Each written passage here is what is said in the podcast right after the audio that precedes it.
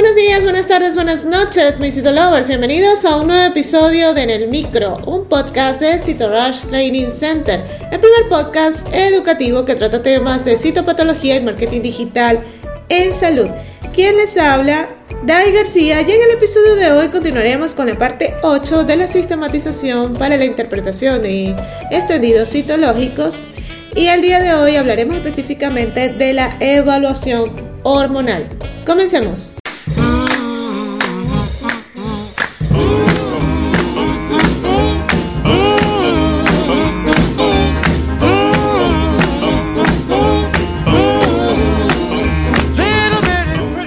La evaluación hormonal. Si no existe un componente inflamatorio o una intensa citólisis y la preparación contiene una toma vaginal, el siguiente paso es la lectura correspondiente a una evaluación hormonal.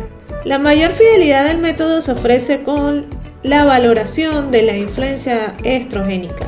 Por ello, aunque se han propuesto diversos índices de estrogenismo, nosotros empleamos principalmente el índice de maduración.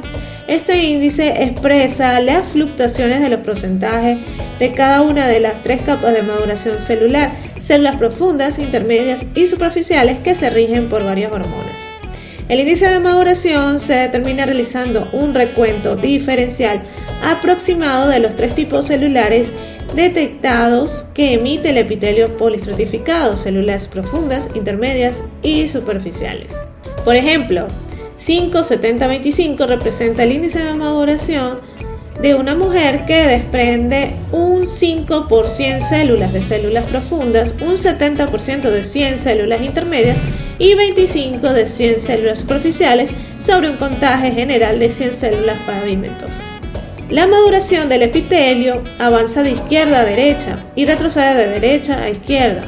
Una desviación del índice de maduración a la izquierda indica la liberación de células menos maduras, es decir, profundas, mientras que una desviación a la derecha indica que se alcanzó una maduración más avanzada por el epitelio que se desprende, es decir, indica una liberación mayor de células superficiales.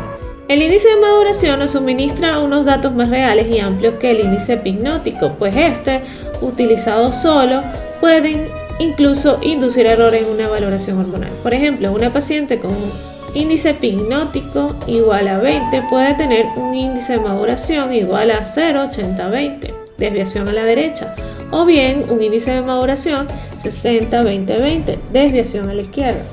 Realizada esta evaluación de la actividad estrogénica, observamos si existen signos de acción progesterónica extendido con predominio de células intermedias, de bordes plegados, núcleos alargados con tendencia a las agrupaciones en bloques, donde los límites celulares no están bien definidos. Una evaluación de estimulación androgénica, en caso de existir, ofrecería un extendido con células de tipo parabasal o intermedio con alto contenido glucogénico en el citoplasma, colaboración basófila pálida del mismo y refuerzo de la membrana celular, núcleo grande, pálidamente coloreado y cromatina dispuesta en gránulos pequeños. El conjunto, el frotis androgénico, muestra un aspecto parecido al de un frotis hipotrófico o hipoestrogénico. Y si te gustó en el micro, la mejor manera de apoyarnos es que compartas este podcast con tus amigos. Puedes escucharnos en tu plataforma de podcast favorita o a través de Spotify, iTunes, Google Podcast y otras plataformas. Asimismo, puedes escucharnos desde nuestra página web www.citorushdc.com. Asimismo, recuerda revisar nuestros artículos en el blog en la misma página web y seguirnos en las redes sociales como arroba en Twitter, Facebook, Instagram y TikTok y suscribirte al canal de YouTube.